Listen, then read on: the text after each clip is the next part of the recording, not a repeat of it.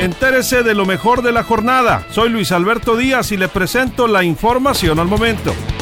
Y al momento le comento, Sinaloa, segundo lugar en robos a bancos en todo el país, reporta Ciudadanos Evaluando del Consejo Estatal de Seguridad Pública. Se manifiestan vecinos de Aguaruto en Culiacán tras daños a sus viviendas por el paso de transporte pesado.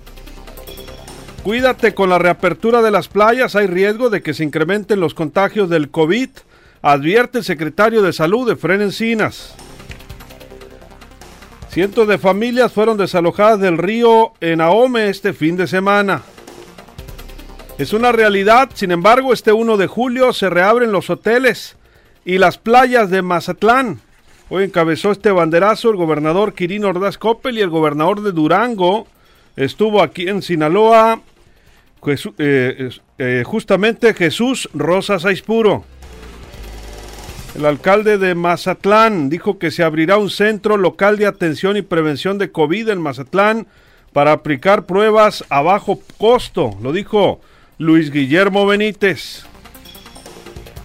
Fluyen clientes en comercio de Guamúchil y generan eh, beneplácito entre los empresarios en la reapertura económica.